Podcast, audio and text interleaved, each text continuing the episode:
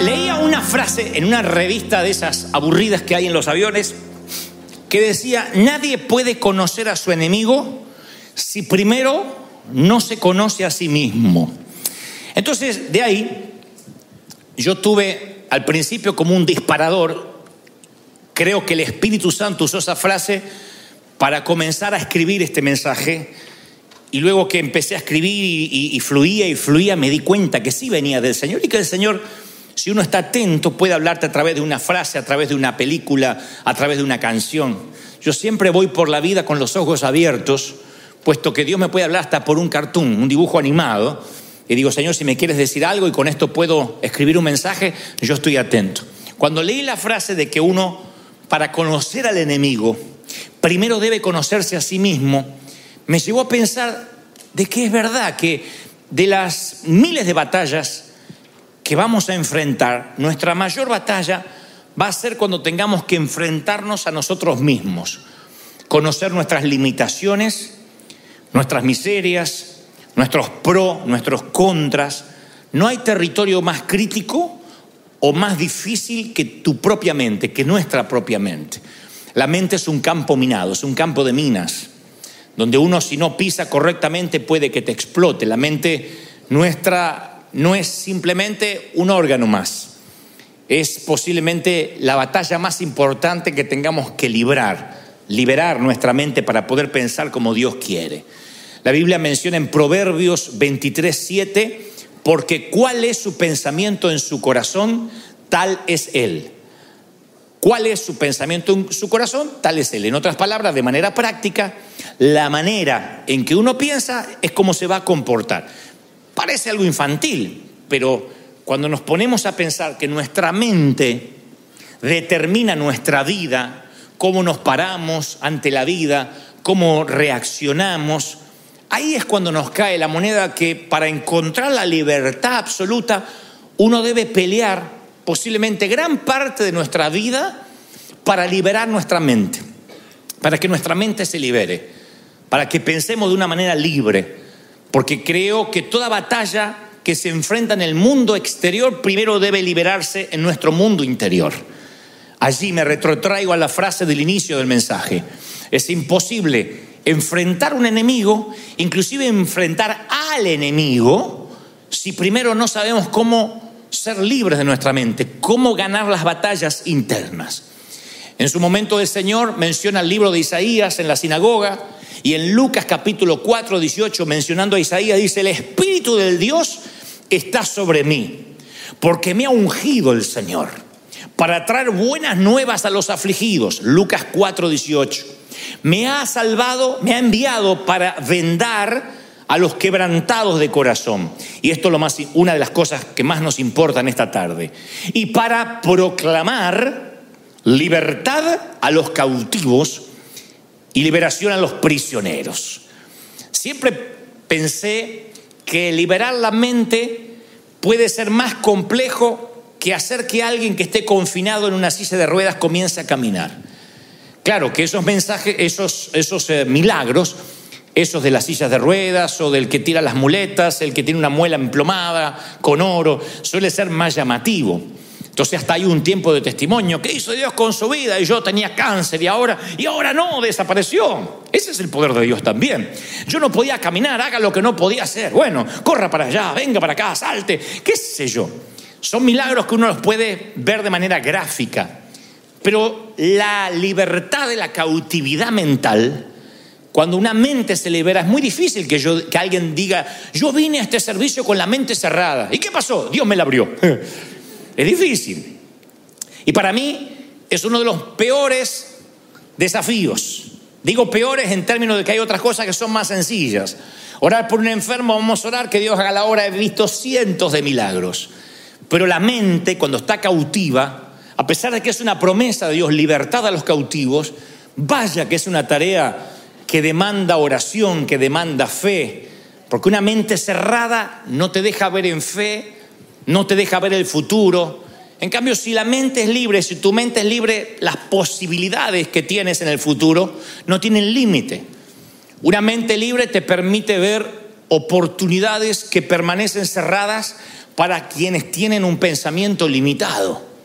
Quien tiene el pensamiento limitado no ve nada. Nada, no, no, todo va a salir mal, eh, las cosas van a ir de mal en peor, pero el que tiene la mente libre dice, yo le creo cualquier cosa a Dios, porque donde está el Espíritu de Dios, que hay? Libertad. Entonces una mente libre te abre el futuro, solo una mente libre que no hay cautividad le puede creer a Dios como un niño, dice, yo le creo todo a Dios, pero para tener esa fe de niño uno tiene que tener una mente libre de toda cautividad. Por eso insisto, si uno no conoce bien su propia mente, podría caer en el error de ser un prisionero de su pensamiento limitado, transformarse en preso y carcelero a la vez. Encerrar la mente en una celda de modo que, que no puede ensancharla, que no puede abrirla, que no se abre a lo nuevo que Dios quiere hacer ¿Y qué es esto de abrir la mente? No es una cosa humanista o algo que a mí se me ocurrió. La palabra dice, relata en San Lucas 24:13, que iban unos caballeros camino a Emaús, a una ciudad, luego de la resurrección de Jesucristo.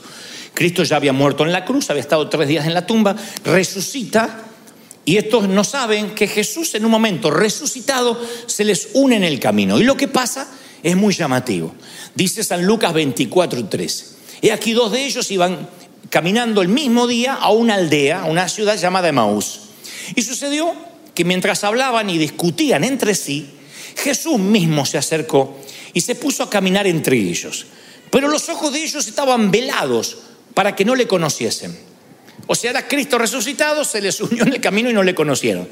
Entonces comenzaron a hablar con Jesús desde Moisés, siguiendo por todos los profetas, entre paréntesis, esto me da la pauta de que no eran neófitos, eran conocedores de, la Biblia o de las escrituras. Y entonces el Señor se les puso a explicar todas las escrituras que hablaban referente a Él. Lo que había dicho Moisés, lo que había dicho eh, eh, Abraham, lo que había dicho Isaías. Entonces, dice el versículo 31, le fueron abiertos los ojos, los ojos, y le reconocieron. Y ahí él desapareció, se fue. Le fueron abiertos los ojos y le reconocieron. Y se dijeron en uno al otro, claro, por eso ardía nuestro corazón dentro de nosotros, o sea, por eso nos palpitaba el corazón fuerte y teníamos como taquicardia. Cuando Él nos abría las escrituras.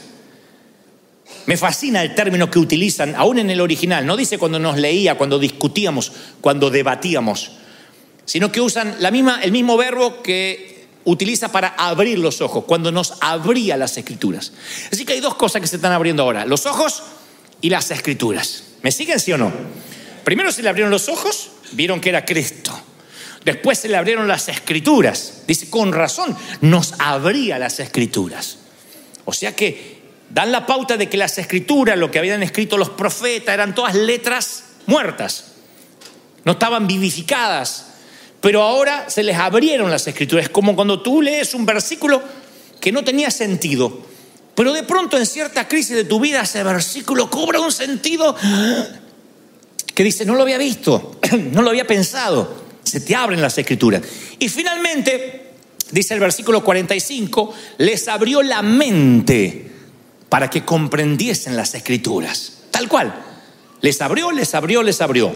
Ojos, escrituras y mente. Entonces me da la pauta de que uno puede abrir los ojos el día que acepta a Cristo en el corazón. Abrir los ojos. Estaba perdido en el pecado y Cristo me hizo nueva criatura.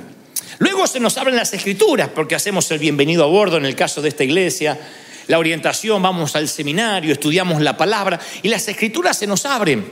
Pero luego hay una tercera apertura que es la mente para comprender las escrituras. O sea, yo puedo tener mucha Biblia, puedo ir al seminario, hay gente que se sabe hasta el color de pelo que tenía Abraham y saben el cuánto calzaba, cuál era la talla de calzado de Pablo, pero no, o, la graduación de los anteojos de, de, Saulo, pero no saben que esas escrituras todavía pueden abrirse ante él si Dios le da una apertura espiritual. Entonces, cuando yo leía esto, digo, sí, es cierto, podemos ser cristianos y ser cautivos de la mente, porque cualquier parte de tu cuerpo que no usas se empieza a atrofiar.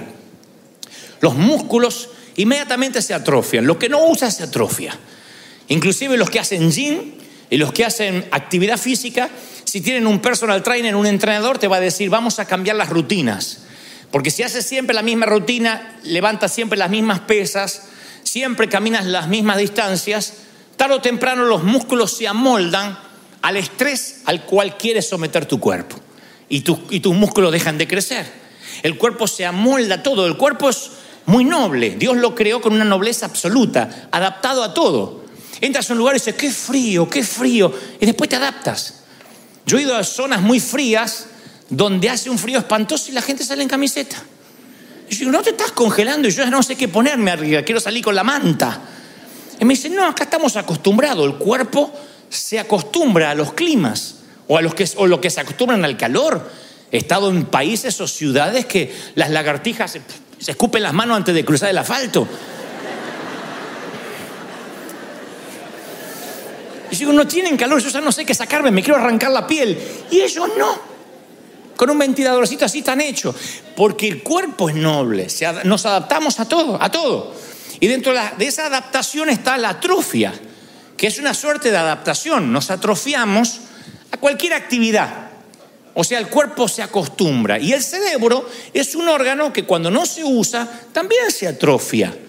O sea, la conexión entre las neuronas deja de seguir creándose, porque lo único que nos sigue creciendo en el cuerpo, además de las orejas, Vieron que las orejas se van creciendo, no sé por qué.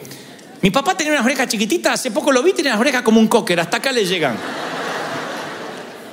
Pero además de las orejas, lo que sigue, lo que sigue creciendo es el cerebro, las conexiones neuronales. La, la neurogénesis se llama. O sea que hay un cableado que se sigue, que se sigue abasteciendo a sí mismo y creciendo.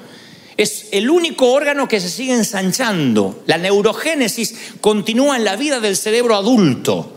O sea, un niño nace con poquitos cables, por decirlo de una manera infantil, y después ese cableado se va conectando y hay una, una neurona con la otra, una célula con la otra, hasta que uno dice, bueno, ya creció. No, el cerebro se sigue ensanchando día a día, día a día, día a día, si lo sometemos al estrés de aprender. Si uno lo somete a la atrofia, al descanso, el cerebro queda ahí con lo que aprendió, nada más. Los niños pueden aprender hasta siete idiomas. Porque la neurogénesis recién comienza, entonces uno le puede enseñar mandarín, eh, le enseña este, mexicano, el castellano verdadero, inglés, le enseña alemán, todo, aprende, pa, pa, pa. ¿Y qué nos pasa después de adulto? No podemos aprender otro idioma, pero ni aunque, ni aunque nos torturen y andamos hablando, aparca la troca, te llamo para atrás, porque hablamos así. Porque el cerebro se empieza a atrofiar. y decimos, pero ¿cómo si yo antes de chiquito podía aprender tanto? Y hoy no se entra. Ustedes creen y se creen, no, es que el cerebro se me envejeció, decimos. Es que ya no tengo la mente de un adolescente o de un joven cuando iba a la universidad. Y es al revés. Comprobado científicamente que en la vida adulta podemos seguir aprendiendo más todavía. Si nosotros ejercitamos, es como el estado físico. Vas a tener el físico que desarrolles. Si nunca vas al gimnasio, si nunca caminas, te van a doler las coyunturas de, dormir. Te vas a levantar. ¡ah! ¿Qué te pasó? ¿Corriste una maratón? No, dormí torcido. Solo de dormir. No, porque el cuerpo se va atrofiando. Entonces, antes antes de conectar todo lo que quiero decir, en nuestra mente intentamos recordar nuestra vida, pero la mayor parte de nuestra vida, y esto lo dije en alguna otra ocasión, ha sido olvidada.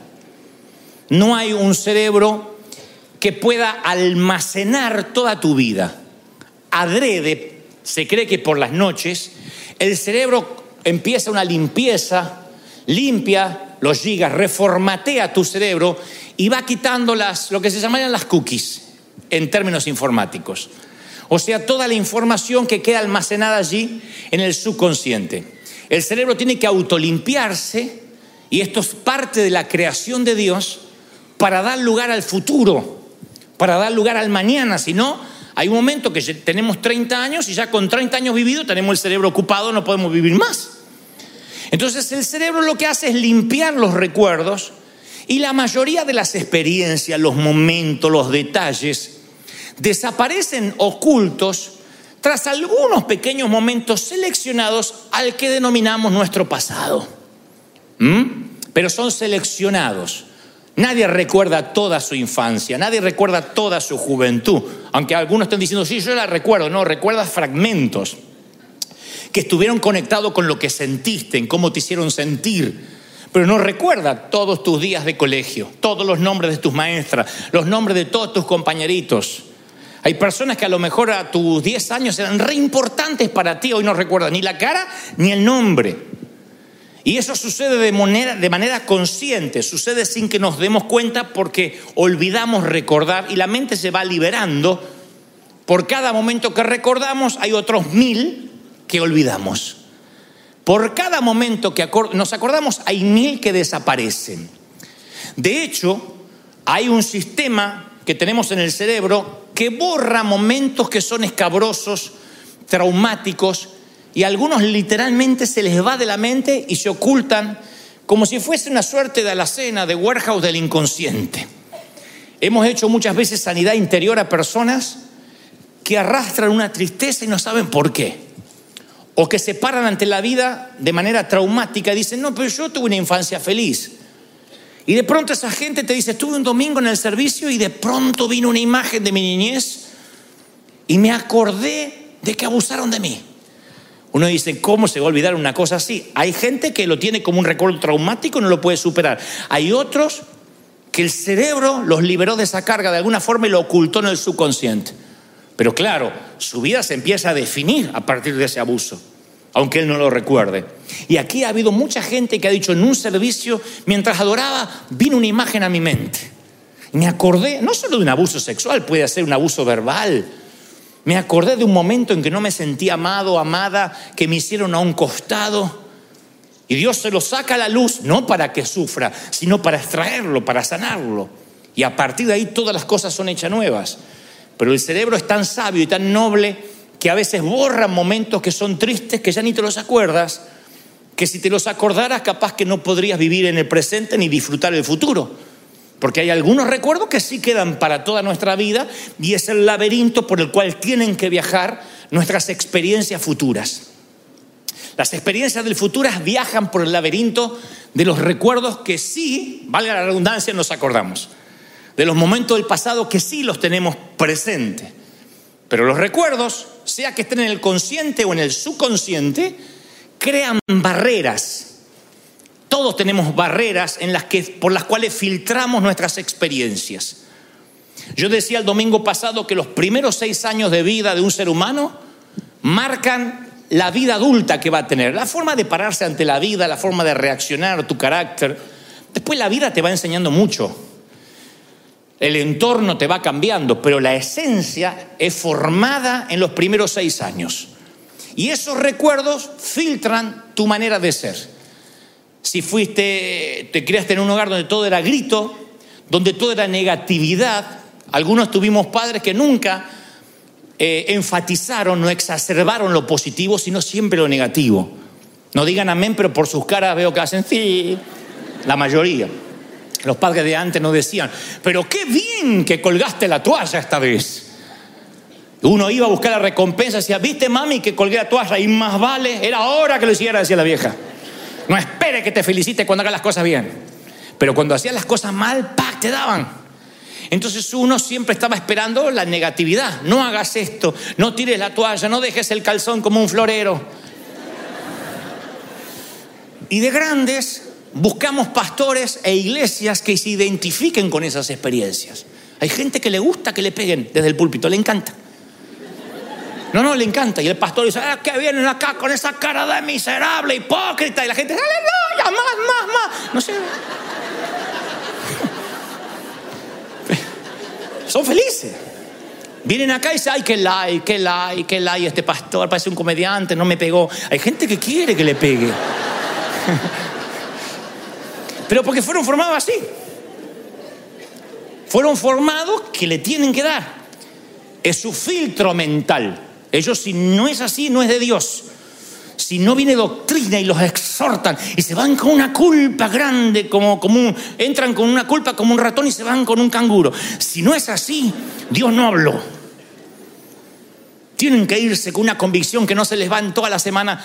Pero bueno, hay gente que ya está preparada mentalmente así. Necesita a través de la culpa edificar su temperamento.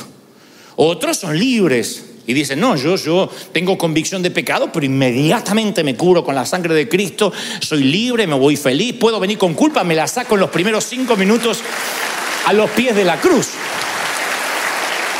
Pues esas son las barreras. Entonces, cuando uno conoce su mente, empieza a escoger sus recuerdos. Porque lo que recuerdas es el modo que moldeas tu mente y después tu vida. Los recuerdos son el diseño de tu mente. Tuve que cambiar, yo tuve que seleccionar mis recuerdos. Para poder honrar a mi papá y a mi mamá, yo no pude recordar todo, tuve que seleccionar mis recuerdos y eso provocó honra.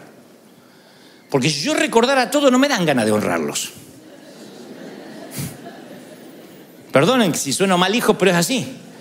Si yo me acuerdo todo, o, lo que es peor, selecciono las partes más feas. No solo no los honro, sino que los empiezo a detestar, a odiar.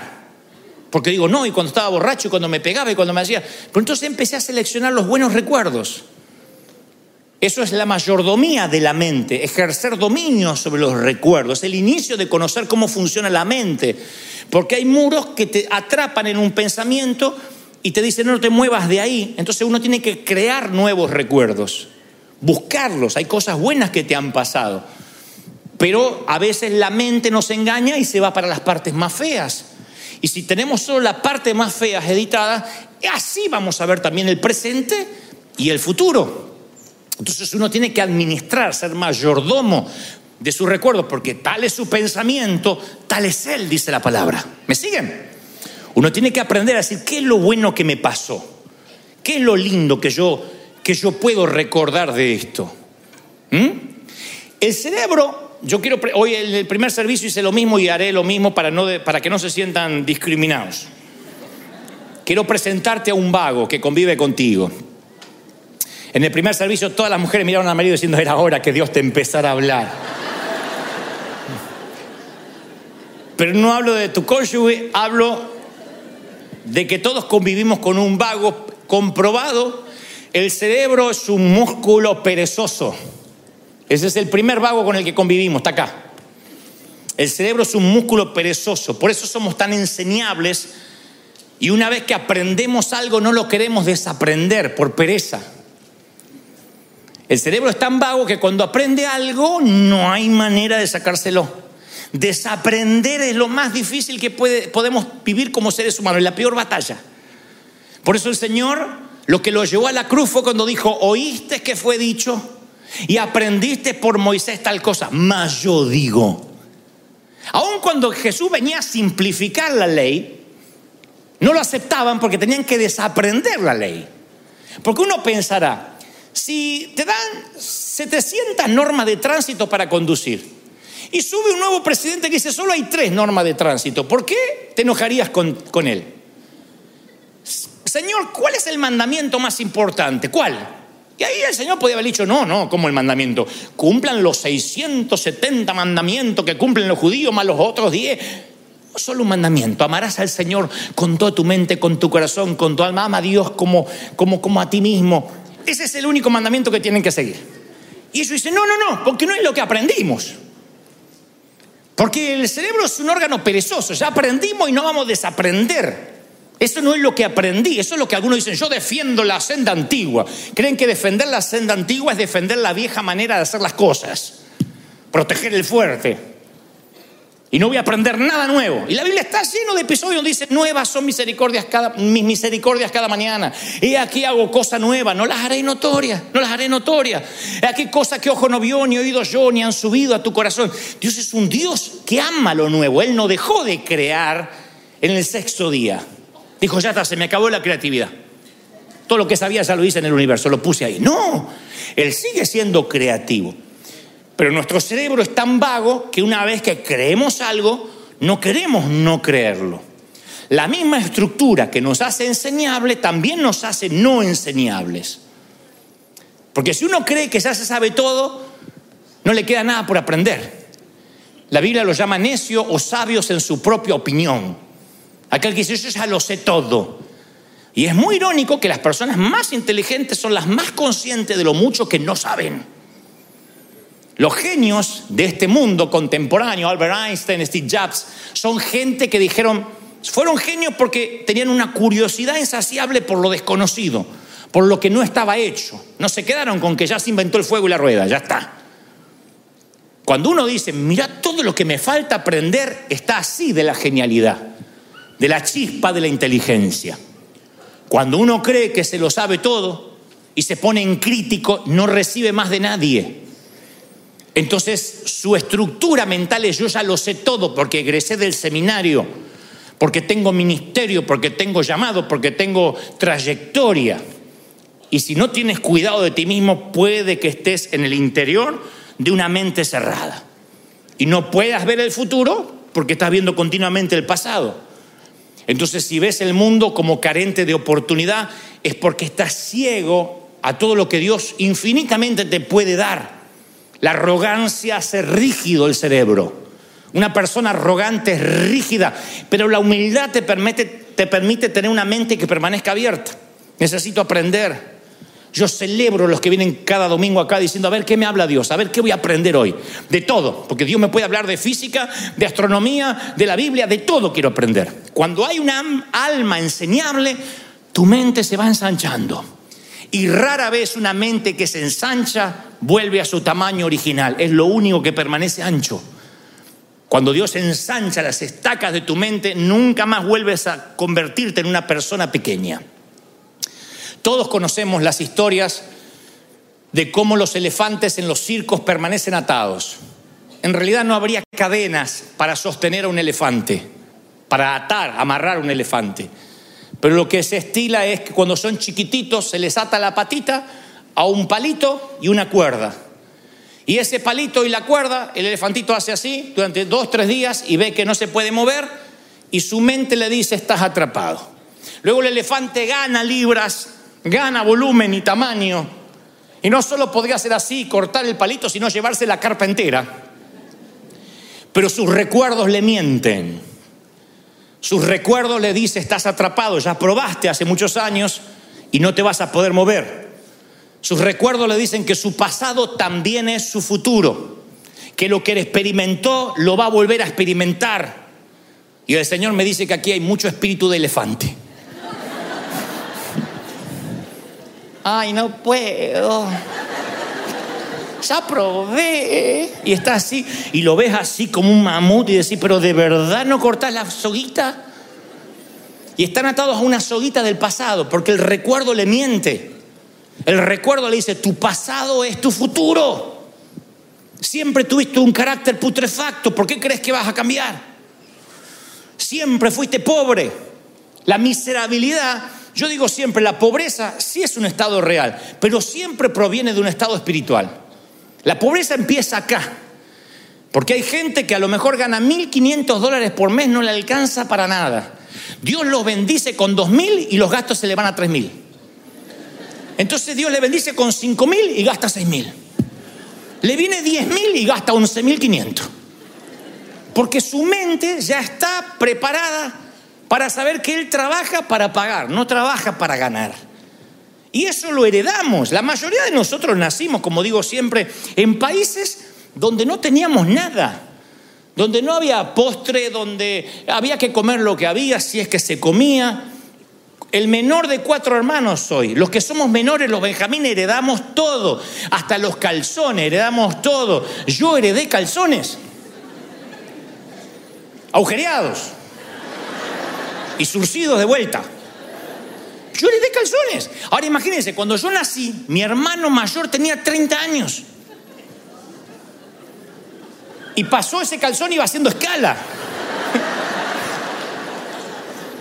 Se sacaba el calzón y se lo pasaba al de veintipico, y, y el de veintipico al de doce. Y el de dos, cuando llegaba a mí ese calzón, había vivido, muchacho.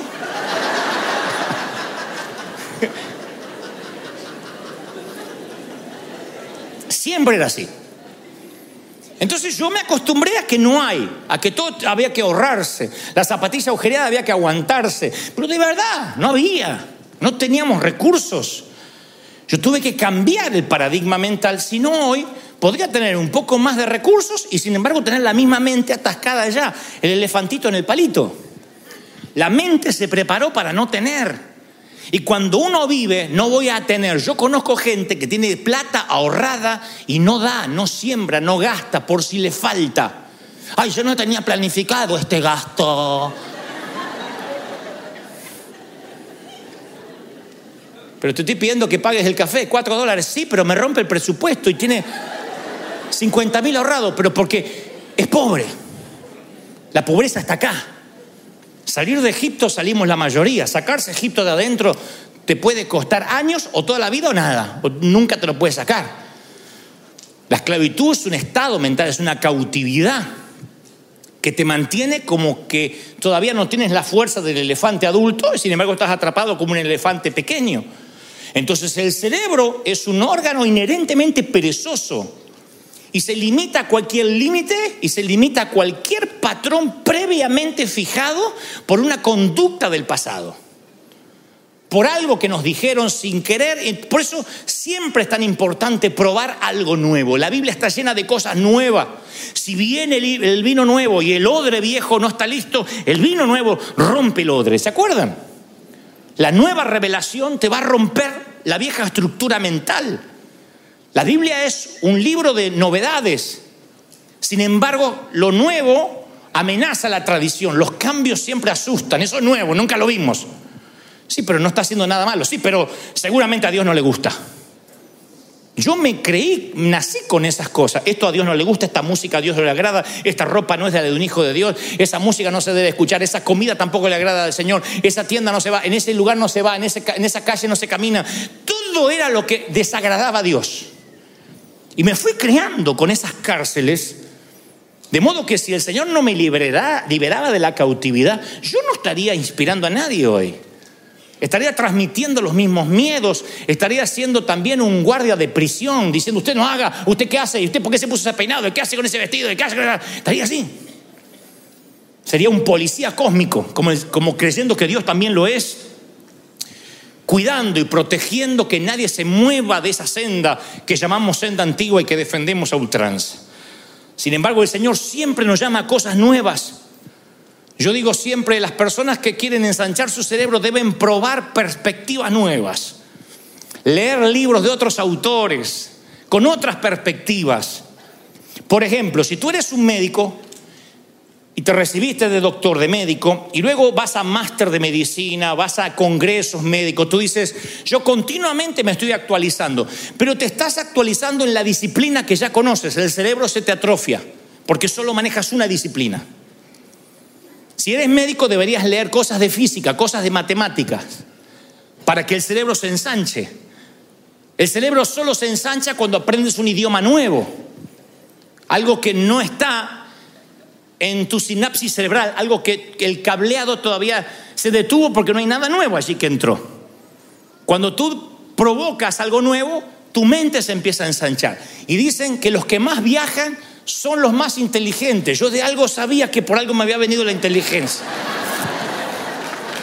Claro, porque comen comidas nuevas, dormimos en camas nuevas, conocemos ciudades nuevas destinos nuevos. Y eso te cambia la perspectiva, te hace un ciudadano del mundo.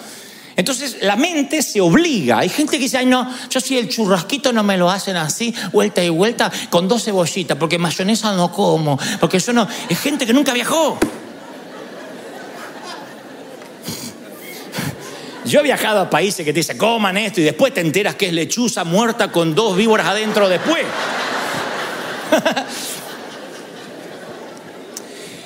Pero hasta el paladar se atrofia. Hay gente grande que se casó y cree que todavía vive con la mamá. Le tienen que hacerle huevito así. Porque si sabés que yo no como lo amarillo del huevo. Ay, Dios mío, hace este hombre. Cuando, cuando, cuando uno crece, cuando uno crece, su cerebro se ensancha, prueba cosas nuevas, escucha melodías nuevas. Y el Señor cuando quiere hablar con sus profetas, con sus hombres, les dice, sal de tu tierra y tu parentela, sal de la tienda, sube a la montaña, baja a la montaña, vete a la otra ciudad. Dios nos movía, Él sabía que moverlos geográficamente, ponerlos en otra topografía, les iba a dar una nueva perspectiva. Moisés tenía que subir para encontrarse con Dios. No es que Dios estaba un poco más alto y se acercaba a verlo. Dios podía hablarle como tantas veces habló en el valle pero el caminar, el salir, el moverte, el probar cosas nuevas, hace que tu cerebro se ensanche. Y cuando una idea, cuando algo creativo ensancha una mente, no vuelve nunca más al, tamaño original. Porque Dios nos dio la capacidad de aprender hasta que muramos. Tengas 80 años, no tienes, no tienes excusa para decir, yo ya tengo 80, ¿qué voy a aprender? Mucho. No aprenderás a manejar el celular, pero podrás aprender otro idioma, qué sé yo. Aprender es una cuestión de mayordomía, porque en un momento dejamos de ampliar la mente y comenzamos a vivir de recuerdo, dejamos de crear el futuro y comenzamos a repetir el pasado. Entonces uno tiene que aprender, leer todo el tiempo, ser autodidacta. ¿De qué sirve? Egresar de la universidad, colgar el diploma y no agarrar un libro más en la vida. Te va a ganar la tortuga que viene leyendo todos los días. El que estudia en la universidad a veces es como la liebre. Corrección, ya está, no estudio más. Y la tortuga va leyendo, leyendo, leyendo, leyendo, leyendo, leyendo. ¿Cuál es la fábula de la tortuga de Sopo y la liebre? Que salieron a correr y la, y la liebre se fue a dormir la siesta. La liebre se fue de juerga porque dijo, yo le voy a ganar a la tortuga. La tortuga nunca paró y paró y siguió y siguió y siguió y siguió y siguió y siguió y siguió, yo. Y cruzó la línea de meta y el, el conejo durmiendo, la liebre durmiendo. No el conejo, la liebre. Entonces creo que hay gente que tiene ese espíritu de aprender, de ser autodidacta, dice, yo voy a aprender hasta que me toque morir. Yo estaba leyendo que según el laboratorio de neuroimagen de la Universidad del Sur de California, el ser humano tiene un promedio de 48.6 pensamientos por minuto, o sea, casi 49 pensamientos por minuto. Para que no andes sacando cuenta, estos son 70 mil pensamientos por día. 70 mil de los cuales los 70 mil pensamientos, el 92% son pensamientos negativos. Más del 30 son pensamientos de sexo. Pero eso no es el caso. Otro día les hablo de eso. La Biblia dice que hay que llevar cautivo todo pensamiento a la obediencia de Cristo. Yo digo, si tengo 70 mil pensamientos por día, ¿Cómo los llevo cautivos a pensar como Cristo? Hay demasiados pensamientos para llevar cautivos. Entonces la única forma de llevar cautivo tantos pensamientos que nos inunda, que todos, que de alguna forma pensemos como Cristo, lo que trato de decir, es armar una cosmovisión. ¿Qué es una cosmovisión? El término se acuñó en 1850, que, que, esa frase o esa palabra, perdón, la inventó un ingeniero alemán Decía, la cosmovisión es la manera que ves el universo y el mundo y a partir de ahí la forma en que vives tu vida. La cosmovisión es el filtro del pensamiento. Tu mentalidad diseña tu mundo exterior. En el sentido práctico es la manera que ves la vida. Tú ves la vida de una manera, yo la veo de otra y el que está a tu lado la ve de otra. Es la misma vida, pero la vemos diferente. Conforme a cómo nos criaron, conforme a lo que abrimos la mente o la cerramos, hay diferentes formas de ver la vida. Hay algunos que ven una oportunidad y otros ven un monstruo. Hay algunos que ven una ola para surfear y otros creen que es una ola que los va a ahogar. Y es la misma ola. La forma que vemos la vida es la cosmovisión, el filtro donde pasan esos 70 mil pensamientos diarios. ¿Hace sentido lo que trato de decir hasta ahí? ¿Me siguen? Bueno, si crees que el mundo está lleno de posibilidades, y te levantas a la mañana y dices, el mundo hoy va a estar lleno de oportunidades, hoy algo va a cambiar, hoy puede ser un gran día, dijo Joan Manuel Serrat. Entonces te levanta y dice, hoy puede ser un gran día, y te levanta, vas a encontrar un gran día.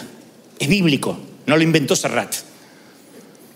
Si tú dices, hoy me voy a encontrar con gente, seguramente hoy voy a encontrar con esa cara, ay, esa cara de culto, de esa que me mira, y aquel con cara de limón, dice, es lo que vas a encontrar uno, encuentra lo que está buscando. Siempre. Si tú vienes a River a ver lo que tienen mala cara, así los encuentras, así. Pero si vienes a ver los que tienen una sonrisa, así los encuentras. Entonces tiene que ver con qué perspectiva. Si te levantas buscando esperanza, vas a encontrar esperanza. Si te levantas diciendo hoy es un día de oportunidades, vas a encontrar oportunidades. ¿Por qué? Porque la esperanza, la oportunidad, las caras malas, eh, la desazón, la envidia, viaja contigo. Viaja con uno. Es como el nieto que le puso queso mientras dormía al abuelo en los bigotes. Y cuando se levantó el abuelo dijo, uy, este cuarto apesta, que lo era pata. Y salió. Y salió y dijo, mmm, el mundo apesta. Eran sus bigotes. El queso viaja en tus bigotes. No te voy a decir que repitas eso, pero llévatelo en el corazón. El queso viaja en tu bigote, elefantito con la pata atada.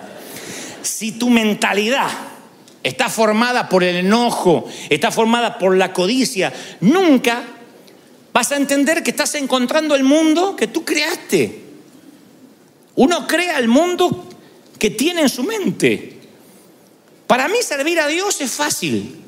Yo me tomé de la palabra ligera es mi carga, mi yugo es fácil. Yo me divierto sirviendo al Señor. Cualquiera que me conoce sabe que yo me divierto, no me canso. ¿Cuándo duerme? Me dicen algunos. ¿Y cómo hace? ¿Dónde saca tanta energía? Cuando hace lo que te gusta, es fascinante. Yo estuve haciendo entrevistas esta semana, eran las 12 de la noche y yo estaba hablando de las 6 de la mañana. Puse el cerebro a dormir y seguía hablando solo en la, la boca.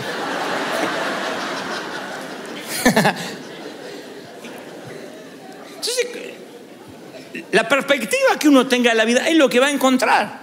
La mente es un filtro, entonces uno crea un filtro mental. Uno no puede llevar todos los pensamientos cautivos, pero todos los pensamientos van, van entrando por ese filtro. Y ese filtro de alguna forma es como que los recibe a los pensamientos, algunos los eyecta y otros los distorsiona para que piensen conforme a tu filtro. Yo lo he vivido. He ido a lugares donde a mí le caigo gordo, a la gente no le gusto, se me sientan ahí a criticarme. Puede respaldarme el Espíritu Santo de una forma asombrosa, se levanta un muerto y entra por su filtro lo que ve, lo distorsiona y dice, por Belcebú lo hizo. Acomoda lo que vio a su filtro. Eso no va a cambiar. Ya están cautivos de la mente. Entonces van a encontrar lo que vinieron a buscar. Si tú te vienes a la iglesia con mente crítica, acá hay mucho para criticar. Mucho. no te va a gustar mi forma de predicar, no te va a gustar la música, no te va a gustar cómo se viste aquel, que otro, la lucecita. Hay miles de cosas que no te van a gustar. Pero hasta un parque temático pasa eso. Tú puedes ir a Disney a criticar. Oh, las colas que hay que hacer, la fila para ver un pato. Ay, Dios mío un agua mineral 10 dólares, pero es una locura. Es lo que van a cobrar. Ay, que me parece que me sientan asaltando para aguantar ese perro. Ay, Carlos, y te vas a salir loco. Porque ya te levantaste la mañana que te ibas a enfermar a Disney. o te levantas diciendo, yo voy a celebrar, voy a festejar, voy a disfrutar el día. Es cambiar el paradigma de la mente. Por eso uno debe preguntarse, a ver, ¿cómo vinieron estos pensamientos? ¿Cómo entraron en mi cabeza? Esto es para que uno, uno piense que todo, todo lo que pensamos viene de una tradición, de algo que nos dijeron, de algo que nos dijeron así se hacía. Entonces la construcción de la realidad es moldeada del modo subconsciente, a veces de otras personas que nos dijeron y que tienen más control de nosotros que lo que nos damos cuenta. A veces un pastor, un maestro, un padre, con mejor o peor intención, nos controlan nuestra manera de ser. Y decimos, esto se hace así porque así lo hacía mi mamá. Y porque así me enseñó el pastor. Y no lo razonamos. Y el Señor quiere que pensemos. El que, el que piense que no hay que pensar, miren qué locura, el que piense que no hay que pensar, demuéstrame en las escrituras donde el Señor dice que pasemos por las aguas del bautismo, dejemos los pecados y el cerebro flotando. Hay gente que cree eso, que hay alguien con una bolsa tirando los cerebros dentro de una bolsa, ya no lo va a necesitar, a partir de ahora es creyente. Entonces la gente que tiene miedo de pensar se le atrofia, porque la mentalidad filtra la información que no está de acuerdo con la perspectiva de tu realidad. Y si no la filtra, la distorsiona o la expulsa, porque ya hay como cánones preestablecidos. Esa es la cautividad de la mente, los cánones, desaprender cosas. A mí me cuesta mucho predicarle el, público más difícil, más difícil que yo he tenido son pastores y líderes. Después, el que sigue en difícil son los religiosos, los que tienen 30, 40 años en la iglesia, aleluya, que hablan así. Y después público más fácil los inconversos, eh, gente que, que no cree nada, esos son sencillos. Yo voy a canales de televisión a veces y me dicen, ¿cómo es esto el Evangelio? ¿Hay que dejar algo? No, digo, vas a aceptar a Cristo en tu corazón. Solo eso. Todo sencillo. Y entonces el mensaje de salvación en dos minutos. Esto mismo, versión religiosa. Mm, no comparto. No hizo llamado al altar. Mm, no leyó San Juan 3:16. O sea, ya se empieza. Hay un paradigma. Y si son pastores, peor. Porque ya lo saben todo. Nada los va a sorprender. Cuando uno abre la mente, yo le decía en el servicio anterior y digo lo mismo, lean muchos autores, si pueden escuchen muchos predicadores, escuchen. Jamás les diré, no, no, no escuchen, miren que algunos no tienen la doctrina, se van a confundir, pero por Dios eso sería un insulto a vuestra inteligencia. Escuchen todo, examinen todo, retengan lo bueno, quédense con todo lo bueno que Dios tiene de esos hombres de Dios. Y eso ensancha la mente. Eso nos enseña. Porque si me escuchan siempre a mí, la mente se te va a atrofiar también. Porque siempre es la misma voz, siempre es el mismo pastor. Tienes un padre, pero escuchen a los tíos. Yo creo que hay un momento que uno tiene que plantearse la difícil pregunta, ¿cómo llegué a ver el mundo de esta manera? El apóstol Pablo una vez le escribe a los romanos y le dice, no se amolden al mundo actual, sean transformados mediante la renovación de su mente. Así podrán comprobar cuál es la buena voluntad de Dios, agradable y perfecta. Esto es uno de los pasajes bíblicos que más se hace referencia y que menos sabemos aplicar. ¿Qué significa no se amolden al mundo actual? No está diciendo no se junten con el mundo, no hablen con los mundanos, no se saquen selfie con, la gente que, tiene, que tiene un tatuaje. No dice eso. Cuando el apóstol habla de no amoldarnos al mundo, habla del patrón porque el patrón de pensamiento que se forma en el interior de alguien que no tiene a Dios es muy diferente a alguien que sí tiene a Dios. Entonces cuando la mente nuestra es renovada es cuando podemos saber recién cuál es la voluntad de Dios agradable y perfecta para nosotros. Cuando la mente es renovada. Para renovar la mente uno tiene a veces que ver el pasado con ojos nuevos. Hoy le decía, hoy yo te decía, crear nuevos recuerdos es ver tu pasado con ojos nuevos.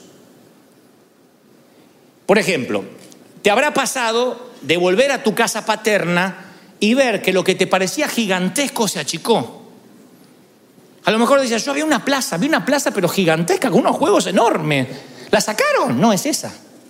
Y los juegos enormes son esos. Pero vos eras chiquito, tú eras chiquito y todo era enorme. En casa en el fondo teníamos un limonero que para mí era el árbol del bien y del mal. Estaba allá arriba, era gigantesco.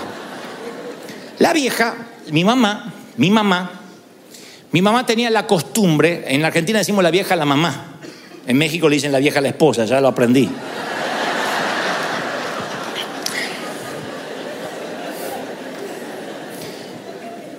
Entonces mi mamá tenía la costumbre de pegar en frío, es un don.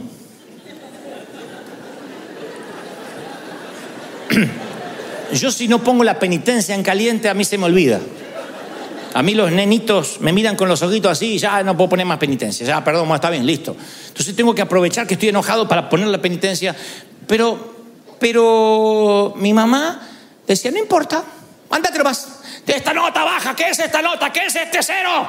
No, pero mamá, ahora te agarro, ahora te agarro. Y yo escapaba al limonero, al fondo, y subía. Eran, ramas y ramas y ramas. Yo digo, acá no sube ni Tarzán, allá arriba.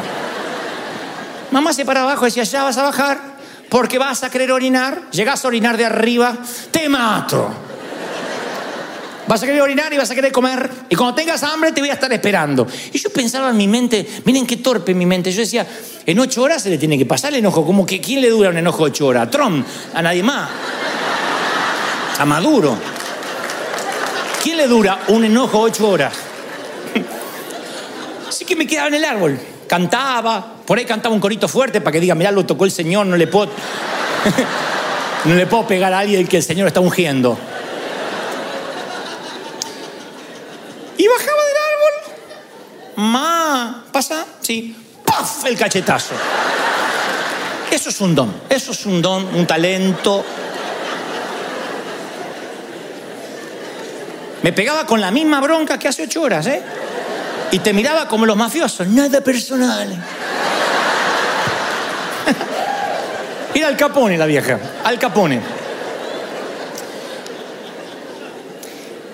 Y de grande fui a casa y un día le pregunto a mi papá, ¿y el limonero lo cortaron? No.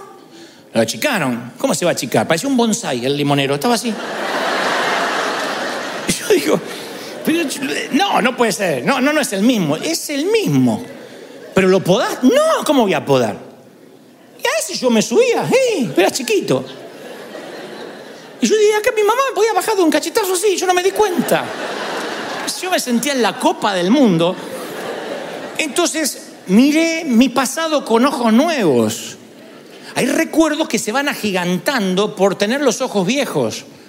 Y esos recuerdos nos van marcando, los monstruos son más grandes, los árboles son más gigantescos, la plaza era más gigantesca, nuestro hermano era más malo de lo que pensábamos, papá era más borracho de lo que pensamos, porque agrandamos los recuerdos, porque no los vemos, porque no renovamos nuestra mente. Entonces no podemos ver la agradable y perfecta voluntad de Dios para nosotros, como dice Pablo, porque nuestra mente está moldada a la vieja vida a la forma en que nos, en esa perspectiva en que nos criamos. Y esto quiero que lo escuchen con mucha atención antes de culminar, porque a lo mejor es la revelación más importante de, esta, de este mensaje. Siempre pensé en la voluntad de Dios como una perspectiva lineal. Por ejemplo, que la voluntad de Dios era una cuerda floja por la que caminábamos o nos caíamos. Entonces, te casabas con la voluntad de Dios Dios preparó una persona para ti. Entonces andabas por la cuerda ahí que no te podías, que te casabas con otro y te fregaste, porque no era lo que Dios tenía. Entonces había un montón de gente con miedo a casarse porque, a ver, a mí me gusta, pero a ver si no le gusta a Dios. Y Dios dice, tu abuela si te va a acostar vos con ella, no yo. Así que elegíla. Y esta perspectiva, lo mismo para el trabajo, para lo que voy a emprender, pastor, ore por mí porque quiero estudiar la carrera que Dios quiere que yo estudie. Y Dios no me muestra qué carrera debo seguir. Ore por mí porque quiero saber qué auto me voy a comprar. Ya tengo platita ahí y quiero que sea el auto que esté en la perfecta voluntad de Dios. A ver si compro uno que no es la perfecta voluntad de Dios. No sé qué yogur comprar. Si descremado o con crema, porque no quiero que no sea la perfecta voluntad de Dios.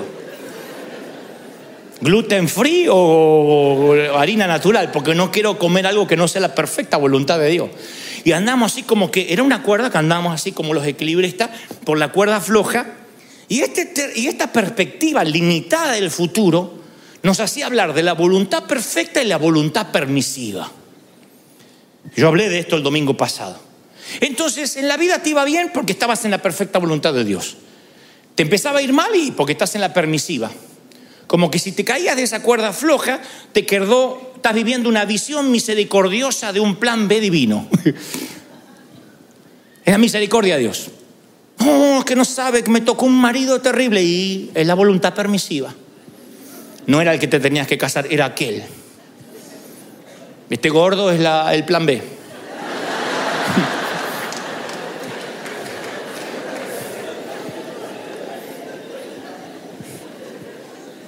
que Dios, cuando creó al hombre a su imagen y semejanza, quiso hacer robots? Gente sin poder elegir. El futuro es más complejo que eso, es más hermosamente complejo. Para mí tiene sentido que un Dios infinito tuviera, nos preparara un, un universo infinito de futuros. Hay un montón de futuros que nosotros decidimos conforme el filtro de nuestra mente.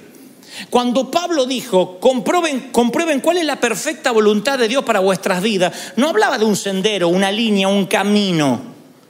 Y si el futuro no es un camino, si existiera innumerables futuros que Dios tiene para ti y que están esperando ser estrenados, pero nuestra mente moldeada no nos permite caminar por ahí, yo recuerdo una palabra que fue muy similar a la que Dios le dijo a Josué. Dios le dice a Josué, todo lugar que pise la planta de tu pie, ¿de quién es la iniciativa? ¿De Dios o de Josué? ¿Del pie de Josué o de Dios? Porque Dios le tenía que haber dicho, cuidado, yo te voy a decir dónde poner el pie, no lo va a poner en cualquier lado, ¿eh? Porque yo solo te voy a bendecir en mi perfecta voluntad. Dios le dijo, donde pongas tu pie, donde pongas tu mano. La palabra está llena, lo que emprendas, te daré favor para conmigo y para con los hombres. ¿Qué es eso? Favor. Que entras a cualquier lado y cambia la atmósfera. Tiene favor para los negocios, para la pareja, tiene favor para emprender. Dios dice, yo te daré favor donde pise tu pie, donde ponga tu mano te va a ser de bendición.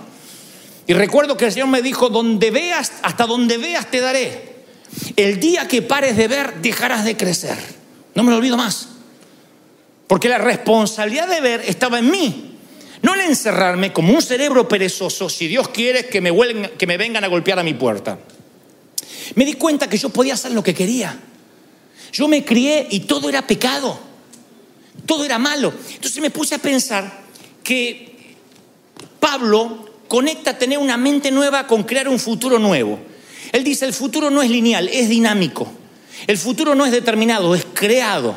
Por eso es fundamental que conozcamos nuestra mente, porque es mediante la transformación de la mente que podemos ver el futuro que Dios tiene. Tu mentalidad es el filtro por la cual vas a ver el futuro. Algunos dicen, no veo nada, no veo nada, no veo nada, porque tienen un filtro. Otros dicen, yo veo un montón de cosas. Entonces muchas veces vamos por la vida como que hay dos opciones. La voluntad perfecta o la voluntad del demonio. ¿Estás con Dios o con el diablo en cuanto a decisiones? No hablo de salvación. En cuanto a decisiones. ¿Lo que Dios escogió para mí o lo que yo escojo para mí? Yo quiero saber qué es lo que Dios quiere para mí. Y nos quedamos estáticos sin hacer nada. Entonces yo creo que el futuro respeta el mismo diseño original del huerto del Edén. Había solo un árbol que no se podía comer, solo uno. Del resto coman de los que quieran. Eso es la creatividad de un Dios infinito. No había dos árboles, porque vivimos la vida como que hay un árbol del bien y un árbol del mal, la voluntad perfecta y la permisiva. Y sin embargo Dios dice, no, así yo no creo las cosas. Fue en el huerto del Edén igual que ahora. Hay infinidad de futuros para ti. Puedes comer, puedes atreverte, crea, estudia, prepárate, capacítate. Hasta donde la mente te da vas a poder. Solo un árbol no toques, el pecado. Solo un árbol. Sin embargo, a mí me criaron que había solo un árbol bueno. La voluntad de Dios. Todos los demás árboles eran malos. La tele era mala, el teatro era malo, vestirse era malo, jugar al fútbol era malo, hablar, contar un chiste era malo, mirar una película era malo. Eran todos árboles malos. Yo estaba en el medio del huerto con todos árboles podridos. Para donde miraba había pecado, para donde miraba había pecado. No había manera de no pecar. Y los de mi edad no pecábamos no porque éramos santos, porque nos faltaban recursos.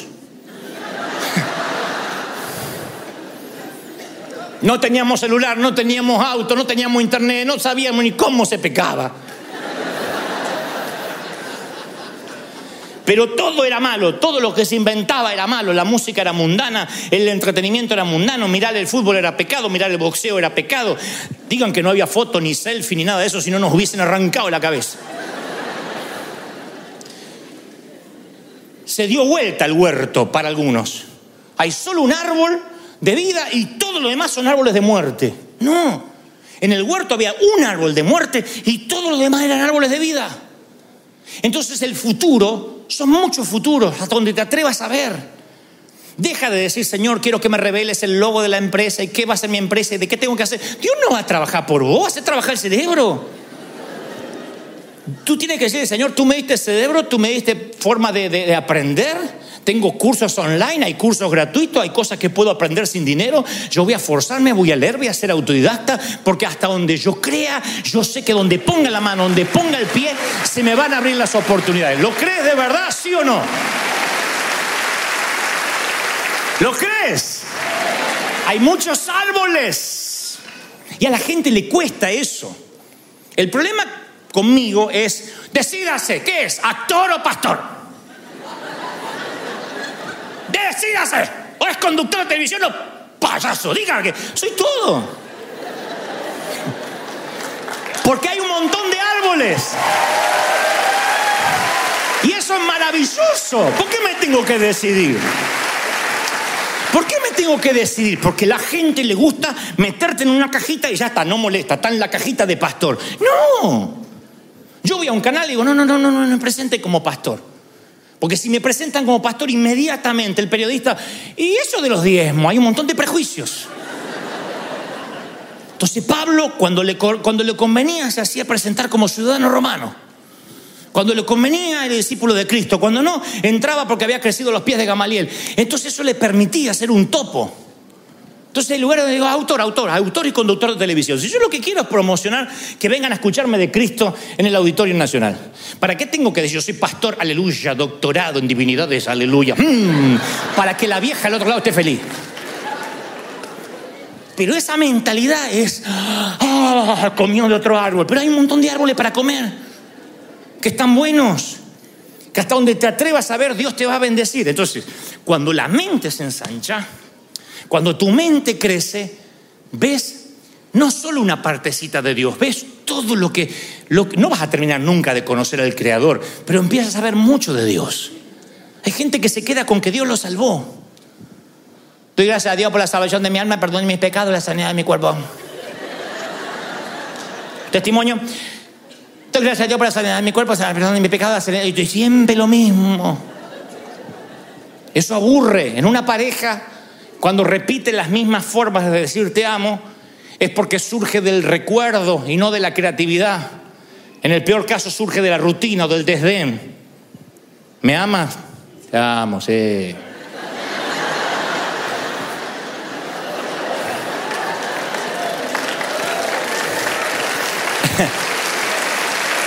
Pero cuando tu mente se ensancha, cuando tu mente se ensancha, buscas nuevas formas creativas de decirle a Dios que lo amas. Yo siempre digo, el, astrónomo observa el cielo y contempla más que yo y que tú. Porque él dice, mira, mira, mira, ese, esa constelación en la que se, él ve cosas que yo no veo, yo veo estrellas nomás. El astrónomo que estudió las constelaciones las disfruta más. El experto en genética estudia el genoma humano y disfruta más. El, oceanógrafo pasa las barreras del coral y disfruta más las especies. El físico eh, disfruta los detalles de cada molécula. El músico disfruta una melodía. A veces dice el músico, mm, ese acorde me encantó y cómo subió, es increíble cómo subió una sexta y después una novena y yo lo único que escuché es chiquipum, chiquipum, chiquipum.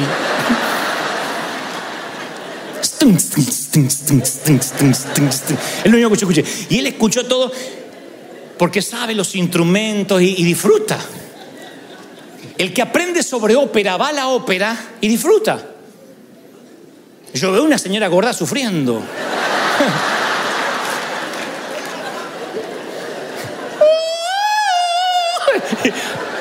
Y el que está en la ópera llora. Yo digo, sáquenle la muela ya.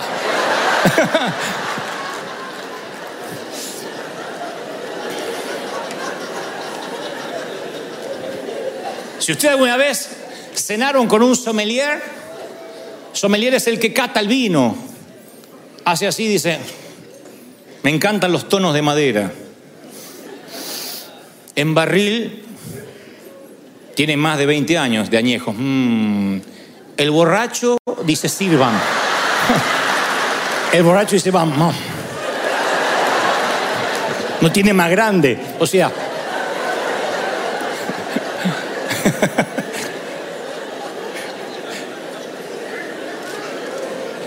El borracho huele el corcho y ya está.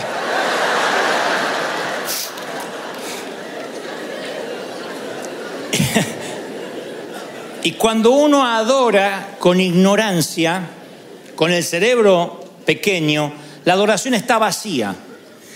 Y Dios no solo quiere que le adoremos, quiere que sepamos por qué le adoramos. Dios es espíritu y quien lo adora deben hacerlo en espíritu y en verdad. Y nosotros pensamos que lo intelectual y lo espiritual son mutuamente excluyentes. Si uno es espiritual no puede ser intelectual. Y si uno es intelectual no puede ser espiritual. Sin embargo, cuando uno adora con la mente ensanchada, esa adoración nace de un gran descubrimiento, no de un gran deslumbramiento. Como en el amor, te puedes deslumbrar unos días, unos meses. Si no hay amor, el deslumbramiento se va con el primer eructo. Con el primer gas, la primera flatulencia se fue el deslumbramiento por la ventana.